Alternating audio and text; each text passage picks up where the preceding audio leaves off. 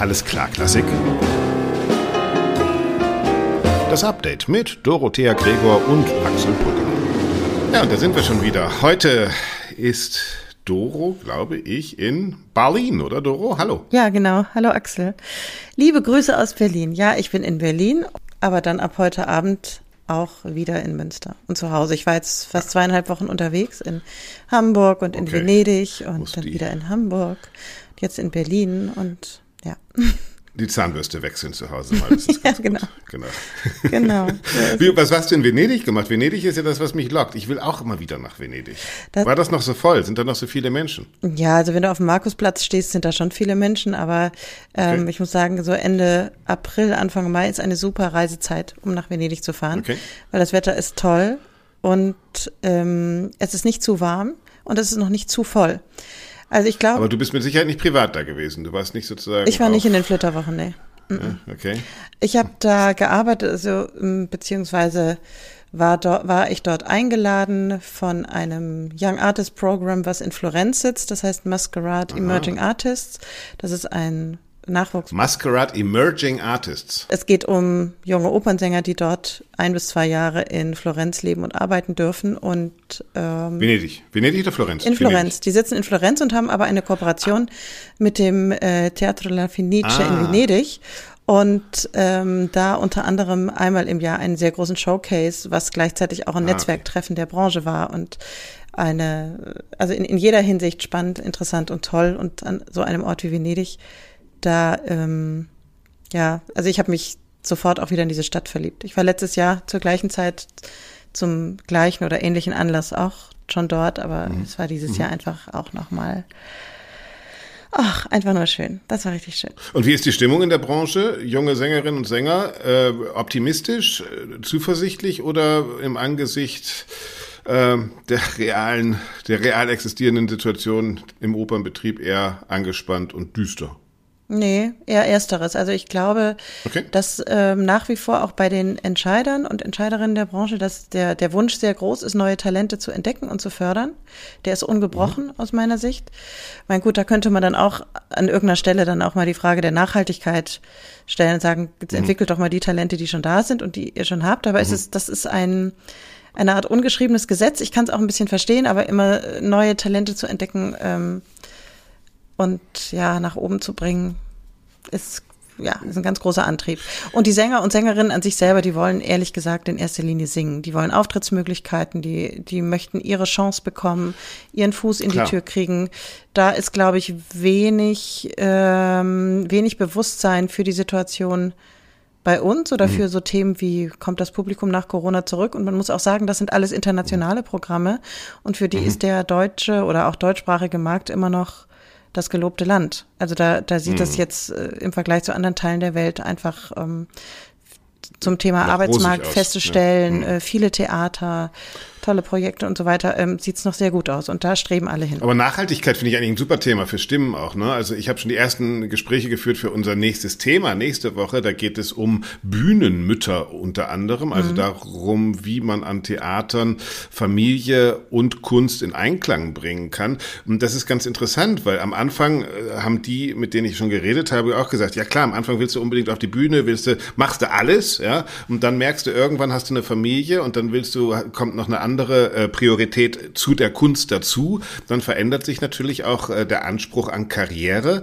und dann ist immer die große Gretchenfrage, gibt es eine Möglichkeit jetzt weiterzumachen? Ähm, geben die Bühnen das überhaupt her oder sage ich, komm, mit Anfang Familie ist der Kram vorbei? Ja? Also ich glaube, da gibt's dann ja auch wirklich noch ähm, nach dem nach dem Aufstieg hoffentlich für viele ein langer Weg, aber der lange Weg ist wahrscheinlich viel anstrengender als der kurze Aufstieg, oder?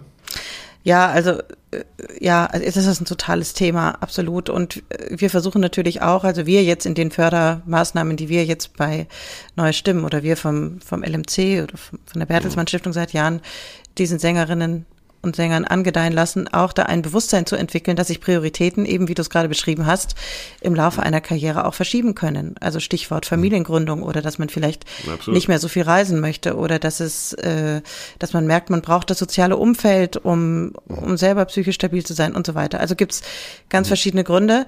Diese, dieses Bewusstsein ist glaube ich, bei den meisten, und das ist auch total menschlich, kommt erst dann, wenn es soweit ist, also das Klar. heißt, wenn man wenn man dann plötzlich Kinder hat. Das Bewusstsein muss ja auch bei den Theatern da sein, ne? Also so, da, genau, genau. Und das ist Woche, ne? genau. genau, das ist nämlich der die andere Seite. Das ist schön, wenn man selber weiß, was man braucht und wie man leben möchte. Auf der anderen Seite sind auch aus meiner Sicht die äh, Theaterhäuser dazu aufgerufen, diese Arbeitsbedingungen so zu gestalten, dass das mhm. möglich ist, dass man Familie haben kann ähm, in diesem mhm. Job und das ist, ähm, da hatte ich übrigens auch in Venedig mit einem äh, Operndirektor eines deutschen Theaters, bei dem saß ich dann, mit dem saß ich abends ähm, beim Abendessen. Wir hatten ein ganz tolles Gespräch und da mhm. haben wir auch über solche Dinge gesprochen, über Möglichkeiten. Und er ist offen? Absolut. Aber er hat natürlich mhm. auch, und das ist, deswegen ist es auch immer sehr spannend zu hören, die haben auch ihre ähm, Vorgaben, ihre Zwänge, ihre ähm, Produktionsbedingungen und so weiter und so weiter. Klar, es hilft nichts, wenn man die Verantwortung immer von, von immer ein, so ein Stühlchen weiterschiebt. Aber es ist, also wie gesagt, ich merke bei solchen Gesprächen immer wieder, es ist so wichtig, im Dialog zu sein und nicht ähm, eindimensional zu sagen, das sind die bösen Theater, das ist der böse Bühnenverein, das sind die dummen Sänger und Sängerinnen oder ähm, die, die sturen Orchester oder wer auch immer. Also nee, klar letzten Endes sitzen aber wir alle in Kunst, einem Boot. Ne, kann ne? ja auch Unternehmenskultur ja. schaffen. Ich glaube, darum geht es ja dann tatsächlich ja. auch allen. Ne? Also, dass wir Kultur nicht nur auf der Bühne zeigen, sondern dass wir Kultur auch in Unternehmen schaffen. Und du, äh, schick doch einfach diesem Intendanten äh, den, den Link von unserem nächsten Thema und dann sehen wir weiter. Und dann äh, laden wir ihn gerne mal ein und fragen, was die Probleme bei ihm sind. Also, oder ob es da überhaupt ja. gibt. Finde ich super. Ja, ist total also. spannend. Also der hat, der ist nicht Intendant, sondern Operndirektor und hat gleichzeitig auch alle möglichen Personalthemen dadurch auf dem Tisch. Mhm. Und ist aber aber dafür ja, im Grunde gar nicht prepared. So, ne? Also das mhm. ist so, das ist ja, so Learning on ja. the Job. Was nicht schlimm ist, ne, machen wir alle. Aber das sind auch Herausforderungen tatsächlich dort in den Häusern, wenn nebenbei Absolut. dann immer abends noch der Vorhang wirklich hochgehen muss. Aber also wie gesagt, das ich nehme das einfach mal mit spannend. in den nächsten Podcast, genau. Ja. Dann können wir es glaube ich übernächste Woche nochmal besprechen, weil dann sehen wir uns ja auch. Dann ist äh, euer Wettbewerb äh, neue Stimmen, also da werden wir auch drüber reden. Da ist kein Wettbewerb, Axel. Also, sorry, wenn äh, das, das Preisträgerkonzert, genau. so ist es. Mhm. Ne? Genau, ja, das Preisträgerkonzert, die genau. Preisträger des letzten Wettbewerbs. Ist aber leider kein öffentliches Konzert, deswegen können wir hier jetzt gar nicht groß einladen. Aber wir berichten euch wir berichten, trotzdem genau. darüber. Natürlich. Ja. Genau. Okay, also kommen wir mal zu den aktuell, aktuellen Dingen. Äh, was hast du auf deiner Liste, Doro? Ich habe auf der Liste, das würde thematisch jetzt direkt schon mal anknüpfen, mhm. eine Nachricht, die ich gelesen habe ähm, vom Deutschen Bühnenverein, das ist ja der Arbeitgeberverband. Es gab ein Interview mit Claudia Schmitz, das ist die geschäftsführende Direktorin mhm. dieses Bühnenvereins. Ähm, dass es, ja, also sie hat über die äh, Möglichkeiten einer Vier-Tage-Woche am Theater gesprochen. Mhm. Und da gibt es wohl irgendwie Überlegungen, Gespräche, wie kann man sowas umsetzen oder allgemein in dem Kontext Arbeitsbedingungen. Das Interview war spannend mhm. und interessant, aber noch interessanter waren die ähm, Kommentare auf Facebook drunter. also das war okay. wirklich. Das, also, ich habe es nicht mitgekriegt. Was, was haben die Leute geschrieben? Naja, so ungefähr. Also äh, vier Tage Woche am Theater, äh, schöne Idee, aber kriegt doch erstmal die fünf Tage Woche hin. Aktuell haben wir hier eine sieben Tage Woche. So, ja, also, ja eine acht Tage Woche, ja. genau. Und dann und dann hat sich dann so eine Diskussion entsponnen, so dass früher war doch montags auch mal Spiel und Probenfrei und mhm. ähm, das davon ist jetzt auch überhaupt nicht mehr die Rede und so weiter. Also da kam, hat man schon gemerkt, das ist ein Thema, das die Leute bewegt und ähm, mhm. trotzdem interessant zu sehen, dass, äh, äh, dass da auch im Bühnenverein natürlich hinter den Kulissen, dass da Dinge geschehen und dass da, dass Dinge diskutiert werden und dass da Bewegung ist. Und ich glaube. Ja, aber echt, ich, ich höre jetzt auch Streik bei der Deutschen Bahn nächste Woche. Ja. Also ich sitze da, also ich, ich bin vollkommen freiberuflich, ja. Also ich, mhm. ich, ich, verdiene nur das Geld für das, was ich auch wirklich verkaufe, quasi, ja. Mhm. Und dann sehe ich mir das alles an und ich habe wirklich ein großes Verständnis für, für Gewerkschaften und für all diesen Kram. Aber manchmal denke ich auch, Leute, ey, wie, wie wie unrealistisch ist das eigentlich, was ihr fordert? Und wenn ich jetzt höre, also vier Tage Woche an Theatern, ja, und ich, ich sehe, was Sängerinnen, Sänger, aber ich sehe auch, was die Leute im KBB, ich sehe, was die Leute in den Presse- und Öffentlichkeitsarbeitsabteilungen äh, machen. Also die sind wirklich gigantomanisch weit weg von vier Tage Woche äh, und ich, ich, ich verstehe dann solche Forderungen überhaupt nicht. Also das, äh, die Orchester, die ich kenne, von innen auch ein bisschen kenne, also das ist utopisch, das ist, das ist, das ist Träumerei und das, das wird. Was ja nicht schlimm sein muss, kommen. Axel. Ja. Da man kann ja. Ja, aber komm, also auch diese ganze Work-Life-Balance-Geschichte. Ja, klar, Work-Life-Balance, aber wir leben halt auch in einer Kultur, da ist Work auch ein bisschen Life und Life auch ein bisschen Work und Balance ist Balance und I don't know. Also ich finde, das ist so. Nee, sehe ich anders. Klinge ich wirklich wie so ein alter ja, weißer Opa, aber so ein bisschen Mimimi-Zeugs ja. ist mir das. Du klingst also wie so ein Boomer ganze, jetzt gerade. Ja, bin ich ja. Jetzt zieht mal durch, arbeitet Boomer. mal, haben wir früher auch cringe, gemacht. So. so, also das, ja, also ich, ich verstehe den Punkt, den du machst. Ähm, ich glaube trotzdem, dass man da, da vielleicht auch mal ohne Schere im Kopf drüber nachdenken darf, wie kann es denn besser werden oder wie kann es anders werden. Und dass viele Ideen und Ansätze dann möglicherweise nicht umgesetzt werden können und schon gar nicht äh, auf einen Schlag. Das ist ja das ist ja dann eine ganz ja, andere kann man, Frage. Vier Tage Woche im Kulturbetrieb ist doch wirklich das, was jetzt als letztes diskutiert werden muss. Da müssen doch erstmal ganz andere Arbeitsbedingungen geklärt werden und ja, verbessert ja, werden. Du hast schon recht. Die alltäglich da im Weg stehen. Ja? Natürlich. Also wenn ich äh, Orchester angucke, nochmal, äh, wo, wo die ich kenne, äh, wenn wir da Überstundenlisten angucken, ja, also bei Orchester. da kommst du wirklich ja, da kommst du wirklich mit, mit sieben Tagen nicht hin. Da bist du bei zehn Tagen Arbeit pro Woche. Also ich ja. würde mal sagen, also, das Orchester das in der Regel auszahlen. mit ihren Diensten und so weiter, also die sind, glaube ich, ganz gut organisiert. Orchester und Chöre. Mm. Würde ich mal sagen. Jetzt schau dir mal lieber einen Regieassistenten also, an, der 60 Stunden in der Woche da für, für 3,50 Euro sitzt. Genau, ja. Also, nee, ich glaube auch, die Administration, die ist das, das ist das, das ist das Schwierige. Da gibt's, glaube ich, Wir waren doch beim Deutschen Orchestertag letztes Jahr, ähm, wo, wo das DSO erzählt hat, er kriegt erstens keine Jobs mehr und die, die da sind, die müssen arbeiten Tag und Nacht und der weiß gar nicht, wie er den ganzen Kram organisiert kriegen soll. Ja, bloß der Punkt ist, Axel, und dann können wir das auch abschließen, aber dieses Thema Vier-Tage-Woche wird ja gesamtgesellschaftlich in anderen, in allen anderen Branchen diskutiert. Und wenn wir davon sprechen, dass ähm, Theater auch attraktive Arbeitgeber sein müssen oder sollten, dann finde ich es nur richtig zu sagen, aha, okay, das ist gerade diese Diskussion, damit müssen wir möglicherweise mithalten, mhm. früher oder später. Wie kann das denn bei uns ähm, sein? Oder, oder wie könnte das bei uns aussehen? So gesehen, also ähm, ich würde sagen, also ich verfolge sehr gerne diese Diskussion und die Debatten darum und dann schauen wir mal, was dabei rauskommt.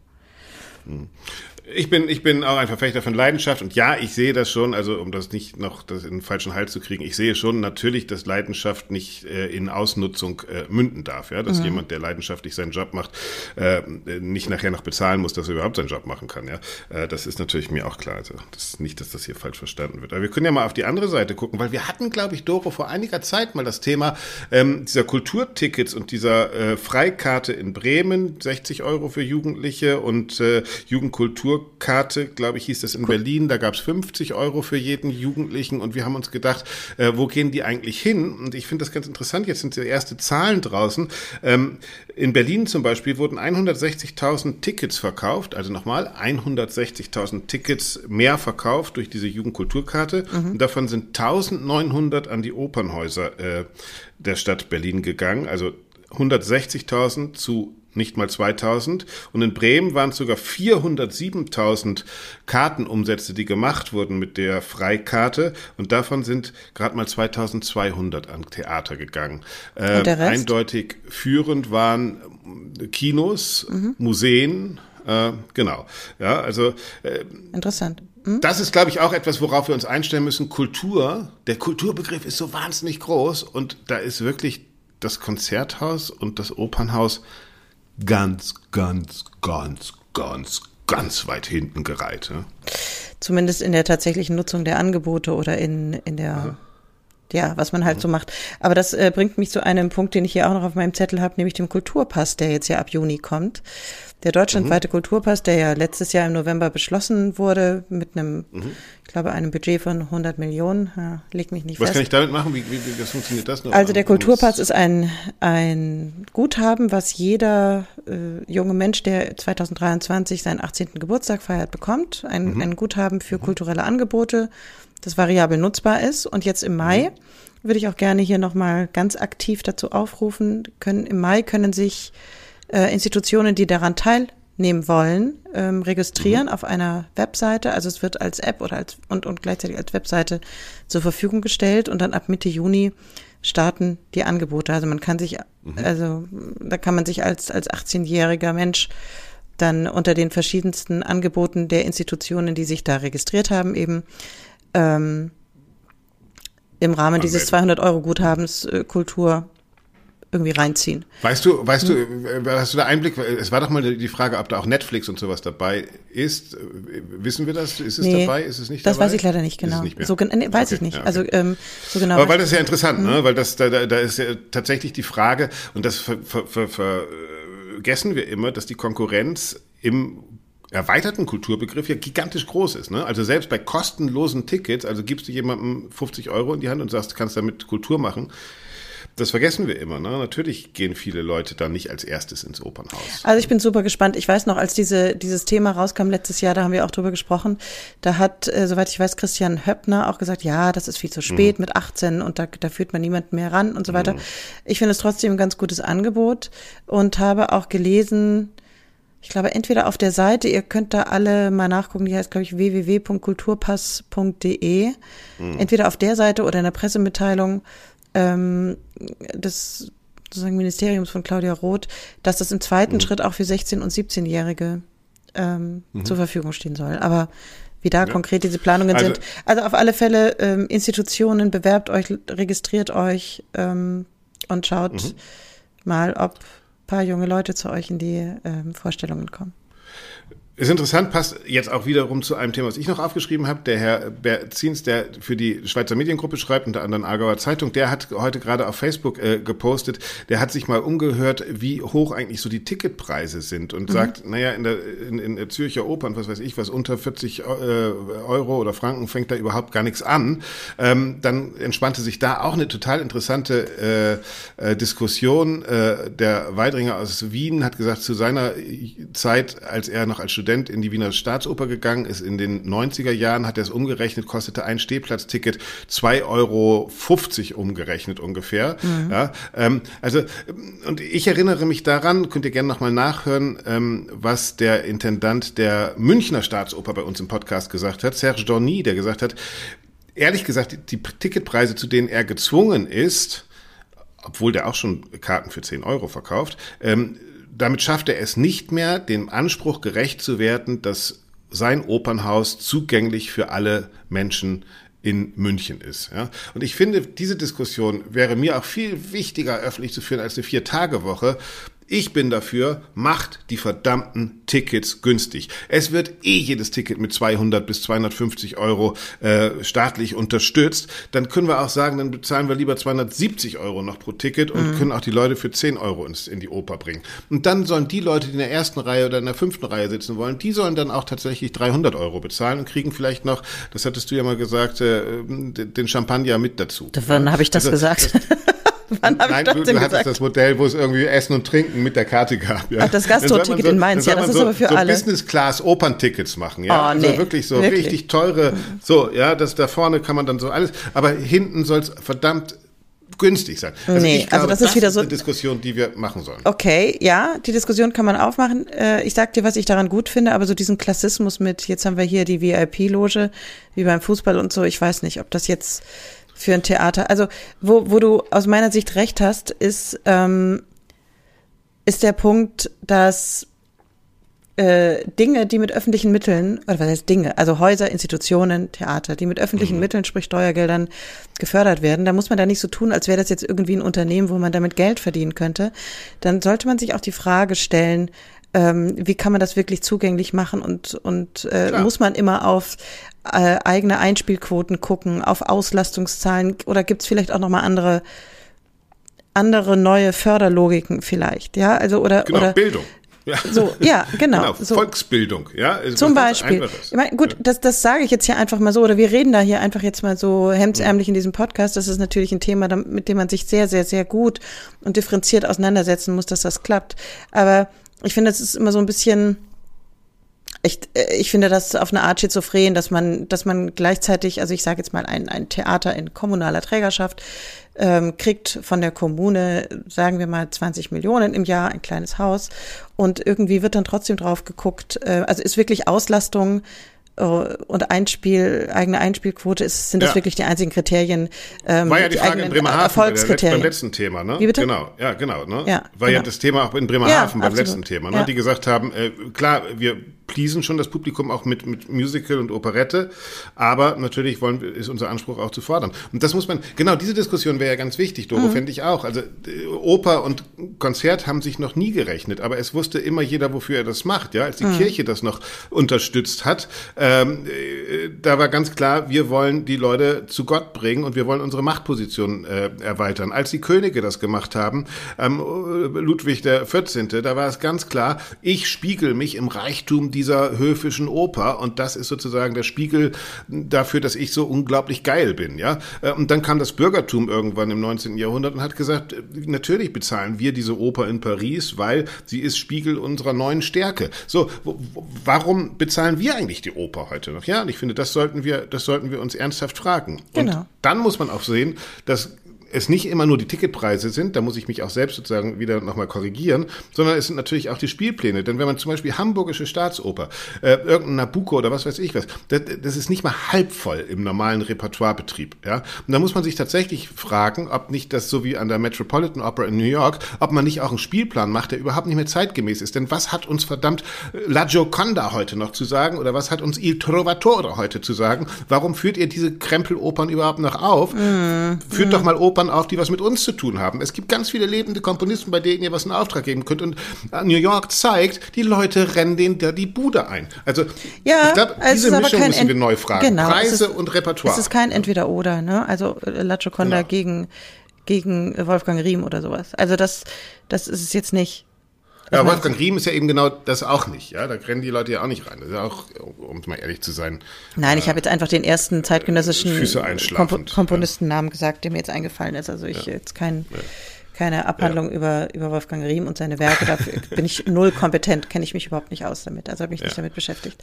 Aber ähm, da, ja, genau. Also vielleicht kann man zusammenfassen unter Zielgruppen mal ein bisschen besser kennenlernen. man, ja. Ja, ja, was können die, was wollen die und so weiter. Aber da sind wir schon, wären wir schon mittendrin im Marketingthema und klar, die Menschen wollen, wollen natürlich mitmachen äh, und mitgestalten. Und da ist mir diese Woche auch ähm, nochmal, ich weiß nicht, kennst du das Theater Basel? Warst du schon mal dort? Ja, natürlich. Ich habe in Freiburg studiert. Da, und ähm, warst, du, warst du schon mal in dem, in dem neuen oder, oder aktuellen Theaterfoyer, dieses Public Foyer? Ähm, Nein, da war ich noch nicht. Das, ähm, ja, also das, das, dieses Foyer des Theater Basels ist ganz bewusst ein öffentlicher Stadtraum. Das ist nicht nur das Theaterfoyer, mhm. wenn man da abends reingeht, sondern ähm, ich zitiere mal von der eigenen Webseite. Hier mhm. können alle, die wollen, zusammensitzen, spielen, lesen, chillen, tanzen, arbeiten oder einfach da sein. Der Raum lädt zu unterschiedlichsten Aktivitäten ein, ist konsumfrei und von Dienstag bis Sonntag jeweils von 11 bis 18 Uhr geöffnet. Fühlt euch überall willkommen, mhm. nutzt die Bühnen, die Freiflächen, die Workshopräume, die Arbeitsplätze, die Zweigstelle mhm. der Stadtbibliothek, die Sofagruppen, die Kinderecke und vieles mehr. Ich finde das toll, Axel. Ich weiß nicht, wie siehst du das? Super. Super, super. Äh, natürlich, äh, Theater sind öffentliche Räume, ja, und man sieht das ja bei der bei der von mir inhaltlich nicht immer mitgetragenen, aber Elbphilharmonie. Natürlich ist das ein ra öffentlicher Raum der Hamburgerinnen und Hamburger, die da oben spazieren gehen und äh, gucken. Ich finde, die Plaza, also Basel klingt Genau, mhm. das in Basel klingt mir aber noch besser und das erinnert mich an eine Institution, die in München gerade entsteht, die mein lieber Kollege und äh, ähm, äh, ehemaliger BR-Moderator äh, Herr Meyer macht. Das ist das Bergson in, ja. in München. Die haben ein altes Elektrizitätswerk, glaube ich, war das. Schlag mich tot, weiß ich nicht genau, aber so ein alte äh, Industriebau genommen, haben den ausgehöhlt und machen da jetzt sozusagen auch vor einer großen Treppe entsteht eine Bühne, es kommen Restaurants. Man weiß eigentlich nicht so genau, was abends ist, aber man geht dahin, kann erstmal sagen, wir essen da was und dann kann man sich entscheiden, gehe ich in die Galerie, ist da gerade ein Kammermusikkonzert, was mir gefällt. Also es ist gar nicht mehr der Anlass, ich gehe dahin, weil, sondern ich gehe dahin, weil es ist ein Kulturraum, mhm. in dem ich entweder nur Freunde treffen kann, quatschen kann, vielleicht auch gerade eine Ausstellung läuft, die mich interessiert, oder heute Abend zufällig eine Kammermusikveranstaltung äh, ist, wo ich mich einfach mal reinsetze, wo Kultur als Raum komplett neu gedacht wird. Und das finde ich, das finde ich total spannend. Und so hört sich das in Basel auch an. Ja, genau. Wir brauchen Kulturräume und keine Kulturinstitutionen. Genau. Ja? Und hier steht zum Beispiel bei diesem Basler Foyer, was immer ihr vorhabt, es gilt, nehmt Rücksicht auf die anderen NutzerInnen, verlangt kein Geld für euer Angebot, verlasst den Raum, wie ihr ihn angetroffen habt. Also da sind wohl Bühnen und Workshopflächen, ah, wo man auch was anbieten kann selbst. Okay. Genau. Ja, cool. Und dann steht mhm. im, im Foyer Public kann jederzeit eigenes Essen und Trinken konsumiert werden, lediglich alkoholische Getränke sind im cool. Theatercafé bez zu beziehen und so weiter.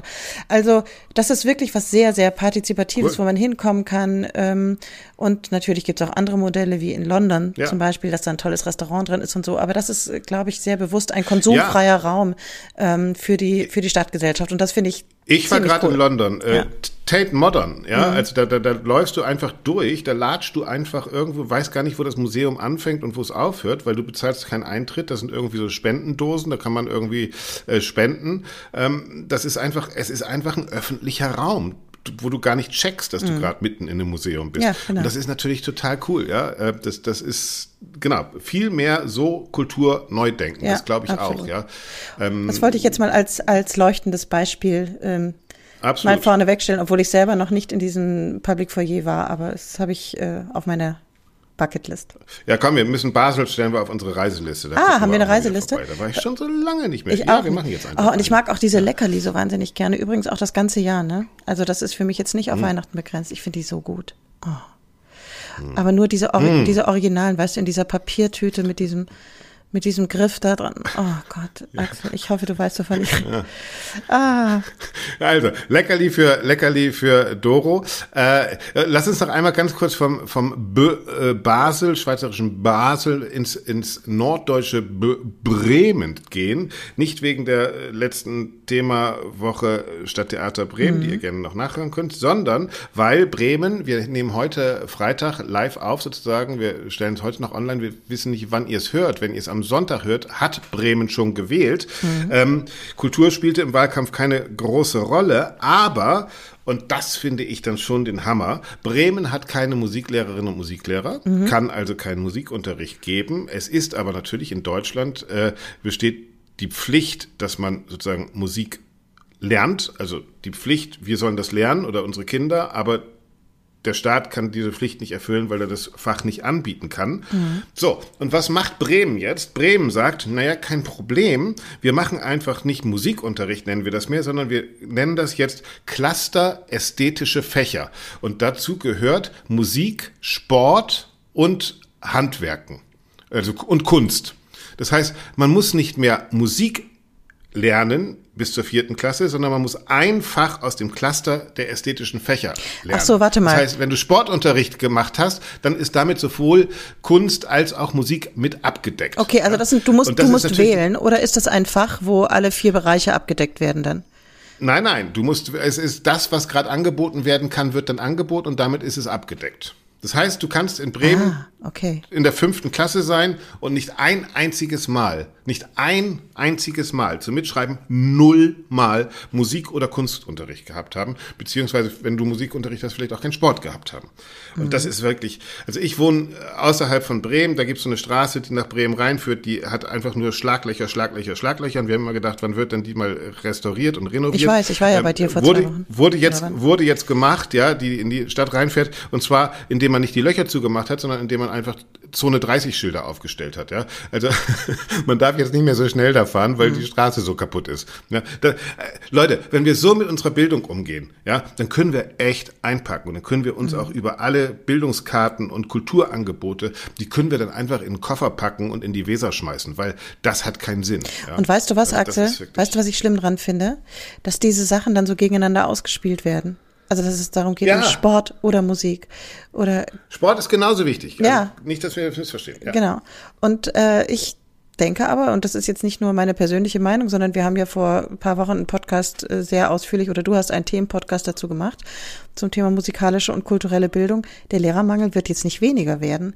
Und ähm, je weniger oder äh, nee, anders, das war jetzt, glaube ich, falsch ausgedrückt. Der Lehrermangel. Naja, der, der, der, Lehrermangel wird bleiben. So. Ja, die, die, die Leute wollen kein Lehrer mehr werden. Die wollen kein. Die, Egal, aber das. Das haben wir gehört. In Brandenburg haben sie das äh, mhm. Angebot für Musiklehrerausbildung verdoppelt, aber es kommt trotzdem nur die Hälfte der Bewerberinnen und Bewerber. Ich ja. meine aber auch den ganz generell, den allgemeinen Lehrkräftemangel, dass dann ja. äh, natürlich erstmal die Kernfächer abgedeckt werden, vorrangig. Also das heißt, den Kindern wird erstmal Lesen, Schreiben und Rechnen beigebracht. Und das ist jetzt unabhängig davon, wie viele Menschen Musiklehrkraft werden wollen, noch mal schlimmer für diese sogenannten weichen oder ästhetischen Fächer oder was auch immer oder Nebenfächer, wie es ja dann auch Ja, aber es heißt. gibt keine Kernfächer. Das äh, weiß doch jeder, der sich ein bisschen mit Pädagogik auseinandersetzt und die PISA-Studien anguckt und das finnische Modell zum Beispiel sich anguckt, äh, der weiß, dass das gleichberechtigte Fächer sein müssen, um überhaupt einen Bildungsstandard zu erreichen, um überhaupt äh, freies Denken äh, zu erzielen. Also Musikunterricht, das wissen wir doch nun wirklich von jedem Neurologen, dass der Musikunterricht genau jene Qualitäten fördert, die unterentwickelt sind an deutschen Schulen, nämlich aufeinander hören, Solidarität, natürlich auch Rechnen, natürlich auch Farblehre, natürlich Bewegung, das gehört alles zur Musik dazu. Und wenn ich das sehe, meine Tochter äh, in einer Mehrklassenschule, wenn die Sportunterricht machen, dann springen die von einem Kasten, der ist Afrika, zum nächsten Kasten, der ist Europa, zum nächsten Kasten, der ist Südamerika. Die lernen beim Sport nebenbei auch noch äh, sozusagen Geografie. Das ist doch, das schließt sich doch alles nicht aus. Mhm. Ja. Ja, stimmt schon. Bloß, ähm, ja, also ich kann da, kann da jetzt gar nichts. Du hast da alles gesagt dazu. Ich schließe mich dir an. Deinem, ich schließe mich meine Ich bin heute echt Vorredner an. Boomer, ne? Ich bin heute echt, ich bin, ich bin, ich bin, eigentlich geht's mir gut und ich bin zufrieden mit der Welt. Liebe Welt da draußen, ich hab dich lieb. Ich So hört es so sich an, wenn Axel mit der Welt zeternd. zufrieden ist. Ja, ja So, ja. ja, du doch, du bist heute schon äh, wieder mal gut, äh, gut Ja, auf, gut auf so viel. Betriebstemperatur. Ich, ich, ich habe auch noch ein Thema, wo ich noch weiter zetern müsste. Ja. Vielleicht lassen wir das einfach und reden über Blumen oder so. Ich dachte, du willst Aber über Tschaikowskis fünfte Symphonie reden. Das können wir. lass uns den, lass uns noch über ganz kurz über mein Thema reden und dann machen wir den, den Orgasmus Oh, zum nee, nee, nee. Oh, nein, nein, nein. Cut. Bitte nicht dieses Sonntag, Wort in, in meinem Podcast. Bitte nicht. Am Sonntag, am Sonntag gehe ich tatsächlich in Tschaikowskis fünfte Symphonie Wirklich? mit den Wiener Symphonikern und Elias Grandi. Und lieber Elias, wenn du uns hörst, wir erwarten viel von dir. Genau, lass, lass dich Ja. mal. Äh, soll jetzt keinen Druck aufbauen, aber Wir müssen das eben auflösen, ja, äh, Mhm. für, für die Leute, die das nicht gehört haben. Äh, es gab ein Konzert in England. Erzähl du's. okay, ich erzähl's und ich versuche das jetzt ohne Das O-Wort Naja, nicht in den Mund heißt, ja, also es gab ein Konzert in Kalifornien, ich glaube mit bei den LA Philharmonics, ähm, ein ganz normales Symphoniekonzert. Es wurde unter anderem Tchaikovskis fünfte Symphonie ähm, gespielt und irgendwie wurde, warum das jetzt relevant ist, weiß ich auch nicht, aber im zweiten Satz äh, dann war da irgendeine Frau im Publikum, die da besonders viel Spaß hatte und ja, das war Stöhnte. Äh, ja, also relativ eindeutig und also ich war ja nicht dabei, aber auf alle Fälle war, waren das, war das eine Meldung, die, die über die Ticker ging und die, die zu vielerlei. Die männlichen Musikjournalisten äh, sehr wohlwollend aufgenommen haben. Ja, tatsächlich also ich muss sagen, ich habe auch sehr drüber gelacht. gefreut haben, äh, dass, dass irgendjemand einen Orgasmus in einem Axel. Konzert haben konnte. Äh, ja, also ich fand das Thema ein bisschen komisch. Ich, mir ist dazu nur eingefallen, wir haben vor vier Jahren oder sowas mal in, in Bayreuth, ähm, als wir da für Sky gedreht haben. Nee, nee, stopp, nein, gefragt. stopp, jetzt ist Schluss, Schluss mit dem Thema, stopp. Nein. Da, lest es in meinem Newsletter nach, da steht es drin, was in Bayreuth konsumiert wird während der Festspielzeit und was äh, nicht konsumiert wird in normalen Zeiten. Und äh, dann weiß man auch. Aber ich finde so vom, vom. Musikvermittlungsaspekt, ähm, vielleicht so Adults-Only-Konzerte mal anzubieten, wäre doch auch nochmal ein neues Ja, Konzept. aber bei Tchaikovsky, also wenn du jetzt schon Tchaikovsky 5 als Adults, äh, übrigens, ich gehe mit meiner Tochter in Tchaikovsky 5. Ja. Also, Das ist ja, das ist ja schon mal löblich. passieren. Nee, da kann nichts passieren. ja. So, Da hätten wir das aber abgehakt. Ähm, Auf alle Fälle mag ja. ich solche Nachrichten äh, allein deshalb, weil sie ein bisschen, äh, ja, ein bisschen Spaß in diese ganze ernste Angelegenheit der klassisch, der Klassik. zeigen, wie viel Musik in der Musik steckt. Ja, genau. Genau. Äh, weniger Musik ist, ich muss noch einmal, ich muss das einmal noch nur von einer ganz anderen Seite äh, betrachten. Äh, äh, Anna Netrebko ist jetzt ja in Wiesbaden aufgetreten äh, mit äh, meinem lieben Freund Kai-Uwe Laufenberg äh, und das, die Leute haben protestiert, Anna Netrebko ist aufgetreten, soweit so demokratisch, ja, also kann man ja alles machen, alles, alles total legitim. Der eine will sie einladen, die Politik wollte nicht, dass sie singt. Äh, das Publikum hat die Karten gekauft. Es gab ähm, Demonstranten vor dem Haus. Das Publikum hat Sekt getrunken und sich die Demonstranten, die ukrainischen Demonstranten und auch Deutsche natürlich angeschaut. Ähm, was das Einzige, was mich wirklich auf die Palme gebracht hat dabei, ist, dass es dann im, im, im Rahmen dieses Konzertes ähm, Nabucco mit, äh, mit äh, Anna Netrebko ein, ein Teamfoto gab auf der Treppe dieses sehr goldenen Opernhauses in Wiesbaden, wo Netrebko, Laufenberg, äh, der Dirigent und das, die Sängerinnen und Sänger standen und lustige Grimassen geschnitten haben, aber diese Opernfestspiele standen halt unter dem Motto für die Opfer politischer Gewalt beziehungsweise für politische Gefangene auf der ganzen Welt. Mhm. Und ich finde, ein An Hauch von Sensibilität. Also nochmal, ich bin vollkommen dafür, dass wir darüber streiten, ob das möglich ist oder nicht. Ich bin auch dafür, ich bin nicht der Meinung von Herrn Laufenberg, aber ich bin, finde es gut, dass wir das als öffentliche Debatte ausführen. Aber ich finde es unglaublich geschmacklos, äh, solche Fotos dann zu posten, weil die konterkarieren das alles und die zeigen, dass es da einfach nur um billigen Effekt geht und dass die politische Relevanz der Kulturinstitution überhaupt nichts mehr zählt. Und das finde ich wirklich eine Tragödie. Und deshalb, ähm, ja, das wollte ich hier nochmal kurz äh, deutlich droppen. machen. Ja, hast du ja. gemacht und ich pflichte dir dabei. Also es war so ein bisschen, ja, geschmacklos trifft es ganz gut, muss ich wirklich sagen. Ja. Ähm, ja unterstützt hier leider die Stimmen, die von vornherein gesagt haben, dass äh, alles mit diesem, dieses politische Ding was da äh, Laufenberg da diesen Überbau, den er diesen Maifestspielen gegeben hat, das war lediglich zur, ähm, zum, zur Provokation oder zum mindestens Attention Seeking gedacht. Und, genau, das, Genau, das ist, das ist ein bisschen schade und das ist, da fühlt man sich dann auch wirklich verarscht irgendwie und äh, das, das, das ist doof und das genauso doof ist es, wenn man politische äh, Diskussionen rund um eben russische, ukrainische, was weiß ich was, Musikerinnen mhm. und Musiker nimmt, um einfach Geld zu verdienen, wie es, wie es im Fall von Kurrentis ist. Ja. Also ich finde, äh, äh, lasst uns die Diskussion politisch führen, lasst uns die Argumente vorbringen, lasst uns darüber streiten, äh, lasst uns auch gern unterschiedlicher Meinung sein, aber ähm, lasst uns das seriös betreiben. Ja. ja. Ja, bin ich total bei dir. Ja. Wir müssen noch irgendwas Schönes sagen zum Schluss, finde ich. Irgendwas äh, Schönes. Was ich denn hier noch stehen? Ja. Hm, lass äh, ich mal gucken, was ich hier ja, noch sehe. Ach, ich habe noch einen, einen Tipp. Markus Blume in München will kein, kein Konzerthaus Neues bauen. Ja, das ist auch nicht schön. Das ist auch nicht schön. Aber ein Tipp ist gut. Ein Tipp ist gut. Also wir haben ähm, diese Woche keine Perlen der Provinz. Ich finde, der ganze letzte Themenpodcast von dir war ja über eine Perle in der Provinz. Eine Perle in der genau. Provinz. Ja, und, Bremerhaven. Guck, ja, genau. Hört es euch nochmal an. Äh, gut, ähm, sehr interessant, auch da so ein Deep Dive in so ein Stadttheater zu machen. Ich habe hier noch einen Tipp, aber total anderen, also einen Tipp der ganz anderen Art. Und zwar, ähm, ich weiß nicht, wie du das machst, aber ich höre morgens also nein, wenn ich morgens aufwache, dann ist so die erste Stunde nach dem Aufwachen, gucke ich keine E-Mails an und ich gucke keine WhatsApp an und das ist so eine Stunde nur für mich. Das lese ich was Schönes wow. oder Musik oder wow. mach ja, Turnübungen das ist oder leider bei mir anders. Ja, klar, okay. Aber das. Turnübung! Nein, also Super. irgendwie eine Art Sport oder irgendwie so ein bisschen. Du machst ne? Turnübungen in den ersten zwei Stunden nach dem Aufstehen. Das ist äh, nice to know, okay. Nein. Also erstens ist es. Turnübung. Nein, was ich damit sagen will, Axel. Ich denke an Turnvater Jan. Turnübung. Was ist denn da jetzt so schlimm an diesem Wort Turnübung, Axel? Nee, ich finde schön. Wenn ich aufstehe, mache ich erstmal ein paar Turnübungen. Ja, das ist gut. Morgengymnastik. Ja, so. Gut. Und dann, wenn ich so ja. langsam gucke, aha, was macht denn die Welt so? Draußen, dann, dann höre ich. Okay, Axel. Hast, hast ich, ich sehe dich gerade so, ich sehe dich gerade in so einem Yoga-Handstand und dann gucke ich draußen, was die Welt macht. Bei mir regnet es gerade. Dann sehe ich dich so, wie du kopfüber aus dem Fenster guckst und die Welt steht so Kopf und du guckst so raus, wie die Welt ist. So, und jetzt, Entschuldigung, ich habe weiter geht's. Okay, also es hat dich erheitert, das ist doch gut.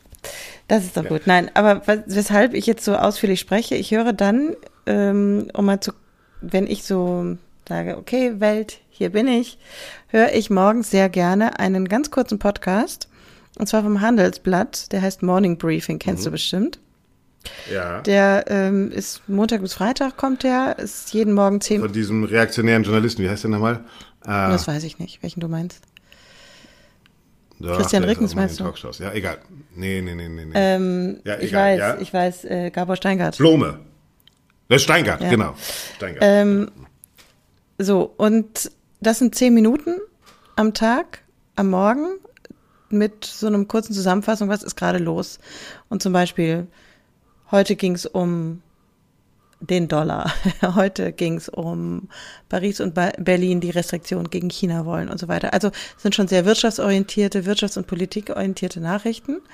Und ich mag es deshalb so gerne, weil das mich auch erstmal total aus dieser Kultur Klassikbubble rausholt und es irgendwie wieder Dinge in Relation setzt und denkt, okay, da draußen gibt es Menschen, die sich mit komplett anderen Themen befassen, die aber auch absolut relevant sind. Und ich kann es jeden, der sich gerade so wie du und ich, äh, vor allem mit dem Guten und Schönen in dieser Welt und mit Kultur und mit Kulturförderung beschäftigt, auch mal, ähm, ja, kann ich sehr empfehlen, vielleicht einmal am Tag, vielleicht auch nur dreimal in der Woche, sich mal mit solchen Themen zu befassen. Und das muss ja dann nicht immer ähm, abends vorm Schlafengehen noch eine Stunde Tagesthemen sein, sondern einfach mal so ein kurzer Check-in in eine andere Welt ich kann es nur empfehlen. Absolut. Ich, ich mache das, äh, während ich keine Turnübung mache, mache ich das unter der Dusche, höre ich schon immer Deutschlandfunk und äh, da fühle ich mich ja, also, mit Verlaub besser aufgehoben als beim Handelsblatt. Aber genau, jeder. So. Und wir müssen, wahrscheinlich, wenn ihr das hört, ist auch schon vorbei, guckst du ESC.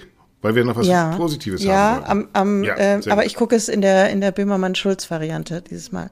Das mache ich auch. ORF Mediathek, äh, Samstagabend. Äh, mit äh, Fest und Flauschig, Böhmermann und Schulz äh, Kommentar. Ich bin gespannt. Ja, wobei, ehrlich gesagt, es dauert immer so lange. Ich halte das meistens nicht durch bis zu den Ergebnissen. Ja, aber da muss man einfach was Gutes zu essen machen und sich coole Leute Ja, aber das geht doch immer bis halb zwei oder was. Da kannst ja, du mich am nächsten Tag, also es geht, ja. oh, nee. Da kannst du ausschlafen, ja. Und dann kannst du erstmal lange Turnübungen machen. Axel. Habe ich was gesagt? ja. Das geht nicht mehr weg. Äh, nee. Aber ich versuche das jetzt auch. Ich, ich, ich höre jetzt Podcast und mache Turnübung. Ähm, wir, wir sprechen super. das nächste Mal über den Sonnengruß und den herabschauenden Hund. Ja, genau. Und ich hoffe, dass ich da nicht, dass mir das nicht die Blutgerinnsel in den Kopf knallt. Ach komm, du bist doch viel, viel sportlicher ich. Du, du, rennst doch ständig hier irgendwie durch die Pampa. Oder auf ja, deinem Fahrrad. Ich oder weg keine von Ahnung. meinem Leben. Hm? Ja. Ich renne weg von meinem Leben. 41 Minuten, 10 Sekunden. Leute, ey, wir müssen jetzt Schluss machen. Ja, wir haben, genau. Wir, wir haben ja nicht den ganzen Tag Zeit. Nee, jetzt reicht's auch mal. Komm, wir gehen an die Arbeit. Gut. Tschüss. Genießt die Woche da draußen. Haltet die Ohren steif. Ciao. Tschüss. Baba. Tschüss.